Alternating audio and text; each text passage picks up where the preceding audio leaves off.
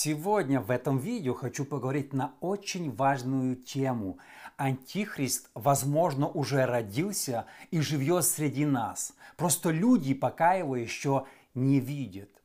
Друзья, всем привет! Роман Савочка здесь и добро пожаловать на Штунда ТВ.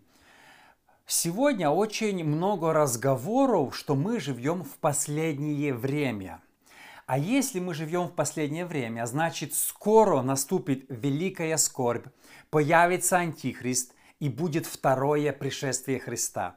Как далеко мы до этой точки, когда будут эти все события? Понятно, что точно никто не знает, но есть некоторые признаки, о которых говорит Библия, и мы можем что-то предполагать.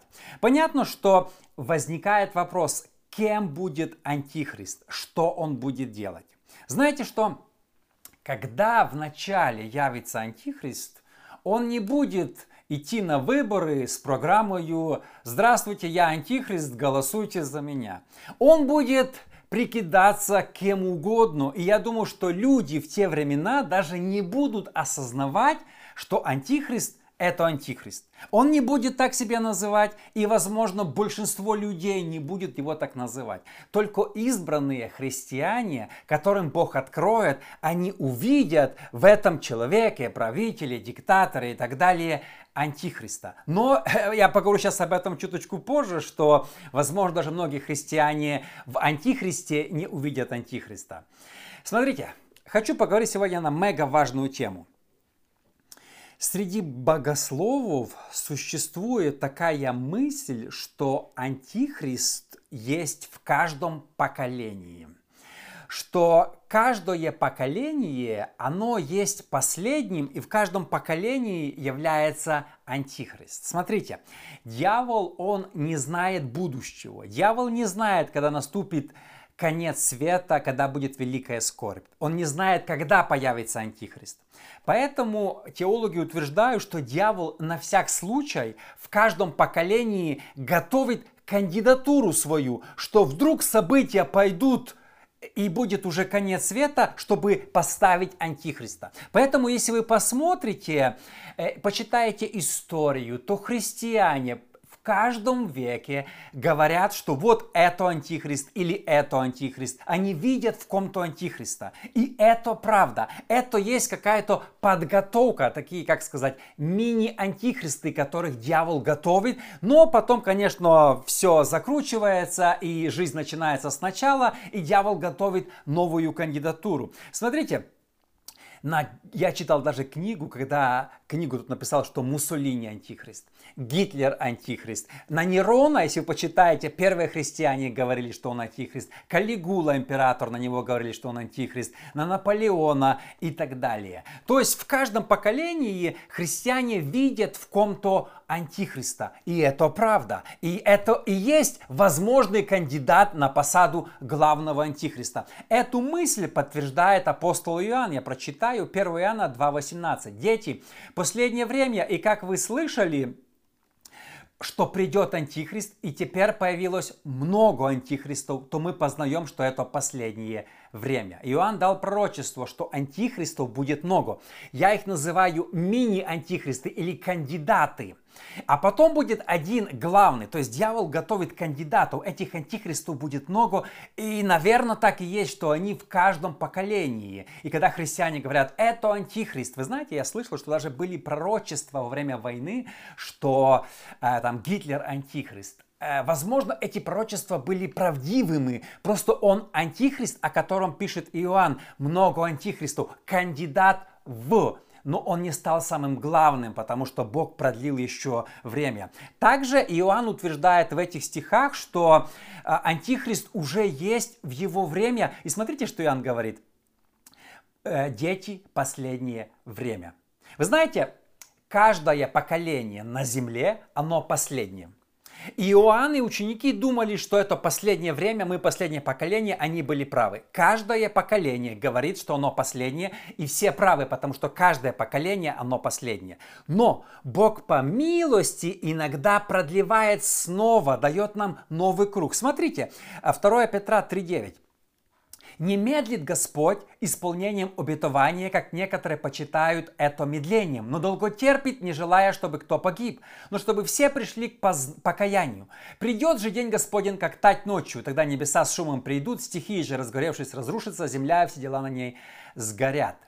А, уже во времена Петра были люди, которые говорили, что Бог медлит со вторым пришествием и все мы эти события мы последнего времени. Понимаете? Они тогда уже говорили, что это последнее время, и они были правы. А Петр объяснил, как работает Бог. Бог не медлит, а продлевает. Он хочет, чтобы все люди спаслись. Поэтому он еще продлил, еще продлил время, еще продлил. Поэтому, друзья, да, мы последнее поколение. Продлит ли Бог снова? Снова жизнь, мы не знаем. Или в нашем поколении мы увидим Антихриста. В Иезекииля есть один интересный стих, который называется «Бог говорит, что Он круг в круге или колесо в колесе». Это, знает, что, это означает, что жизнь идет под циклом. Я думаю, что люди приближаются, начинается вот-вот-вот-вот-вот придет Антихрист, и Бог продлевает жизнь, и мы пошли на новый круг. И у нас снова есть 50, 70, 100 лет. И так каждый раз, каждый раз, каждое поколение – это новое поколение. Сегодня в этом видео я хочу поговорить на очень важную тему – пять признаков Антихриста – и в каждом поколении мы должны смотреть на эти признаки, и, возможно, в каждом поколении есть кандидатура, которому подходят все эти пять признаков. Но перед тем, как мы начнем, если вы еще, друзья, не подписаны на мой YouTube, ну, обязательно подпишитесь, помогите мне распространить принципы Царства Божьего среди большего числа людей. Если вам нравятся программы, которые я делаю, поддержите лайк, комментарий и подписка. Итак, номер один Антихриста или всех антихристов, о которых пишет Иоанн обман, которое появляется в каждом поколении, это желание править всем миром.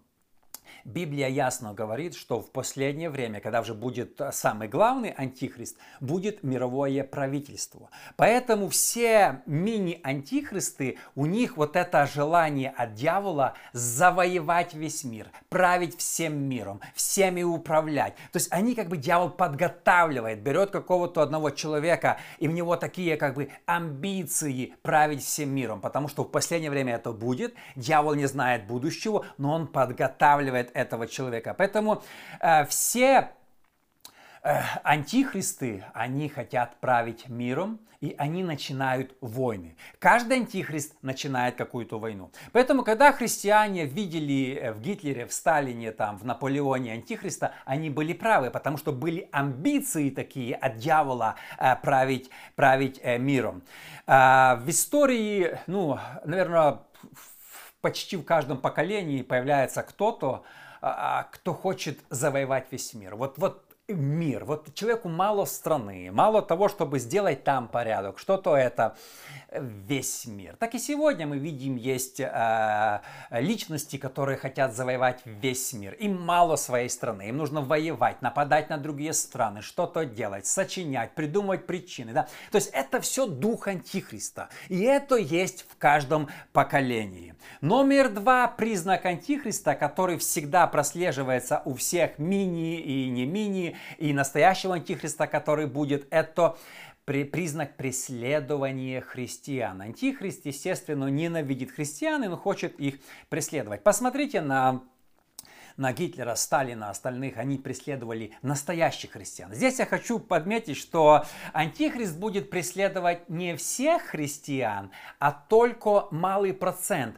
Эм, несговорчивых христиан. Когда в советское время пришли коммунисты, то 90% христиан, католики и православные, они сговорились, да, они сразу пошли на все, э, на все эти э, требования советской, советской власти. Единственные, кто был несговорчивый, это маленький процент, да, э, как в Библии написано, узкий путь, и некоторые его находят, баптисты, пятидесятники. Поэтому, естественно, коммунисты их ненавидели. В Германии во время нацистского правления тоже большинство христиан там лютеране, остальные прогнулись, но были настоящие христиане, которые не прогнулись. Поэтому а, а, знаете, антихрист будет преследовать христиан, но не всех, только тех, которые не прогнутся э, под него. Но здесь важная мысль.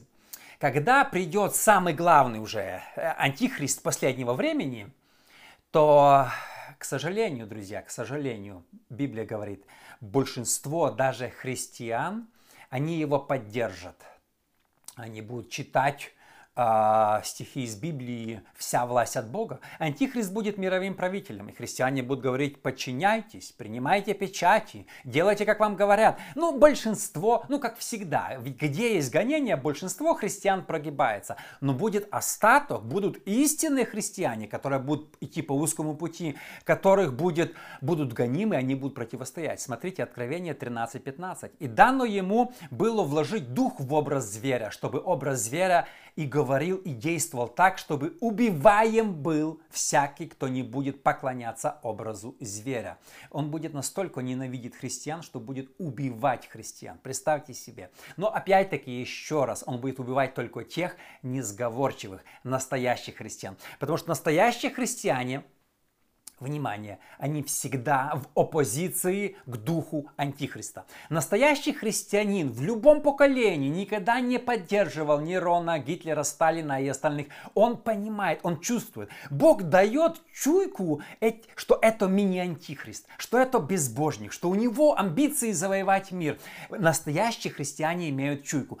А псевдохристиане, они прогибаются, чтобы не быть преследуемыми, иметь какую-то комфортную жизнь. Они не хотят быть гонимы, но настоящие христиане будут гонимы во времена настоящего антихриста. Номер три признак антихриста – это он объединяет все религии мира в одну. И все антихристы, у них хотят объединить религии. Э, смотрите, почему? Потому что при настоящем антихристе последнего времени будет одна религия официальная, а все остальные будут запрещены. Я прочитаю Откровение 13.15. «И дано ему было вложить дух в образ зверя, чтобы образ зверя и говорил, и действовал так, чтобы убиваем был всякий, кто не будет поклоняться образу зверя». А он будет объединять религии, чтобы все поклонялись по одному. Антихристу нужна одна религия для контроля. Поэтому в конце мира будет официально одна религия. А все, кто не в этой религии, будут гонимы. Я думаю, это мое мнение, что это не будет новая религия придуманная, а будет попытка объединить старые существующие религии в одну. Будет такое предложение. Ребята, а что вы ссоритесь? У нас один Бог, а, провайдеры разные, книги разные, и Библия, и это, и это, и это. Давайте объединяться. Дух Антихриста – это дух объединения религии. Что мы сегодня видим? А, я снимал отдельное видео в марте в Арабских Эмиратах. А, уже открыли храм троих авраамических, как они говорят, религий. Уже там мусульмане, иудаизм и католицизм объединились. Общий храм, молимся общему Богу. Появилась новость буквально в начале ноября, месяц назад, что в Москве уже получили разрешение строить храм четырех уже религий. Уже там и иудаизм, православие, ислам и добавился буддизм. Представьте, что раньше люди шли там в церковь, поклонялись Богу, те шли туда, те туда, а теперь все будут идти в одно. Объединение всех в одну религию – это дух и признак Антихриста. Номер четыре признак Антихриста – это разврат. И Библия об этом ясно говорит. Во-первых, Антихрист сам будет беззаконником, развратным человеком. Второе, э, во времена его правления будет большой разврат. Я прочитаю 2 Фессалоникийцам 2.8, Библия предупреждает нас об этом.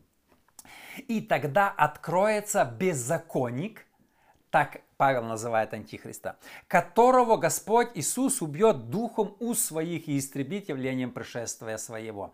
Э, Павел называет его беззаконником, человек, который делает беззаконие. В другом месте человек греха, сын погибели, беззаконник. То есть человек, который творит беззаконие. Смотрите, антихрист не будет а, примерным семьянином. Вот моя жена, вот мои дети, ни разу не изменял жене. Смотрите, какой я примерный семьянин. Все антихристы, они, у них развратная жизнь. Если посмотреть там, а, они или разведены, или они никогда не были женаты, как Гитлер. А, только там в конце. Или там у них там подпольно много разных любовниц. Есть даже версия, что, возможно, Антихрист будет геем э, в Даниила, потому что он не посмотрит на женщин. Но это не факт, это предположение. Но, как минимум, будет или разведенным, или будет не хотеть жениться. То есть он не будет примерным семьянином. Если вы посмотрите на всех-всех диктаторов прошлого, антихристов прошлого, это к ним подходит. Там тот развелся, тот не был жена, тот еще где-то там с многими женщинами спал и так далее. То есть какой-то вид разврата. Смотрите, многие думают, что разврат это только там какие-то гомосвязи, но это не так.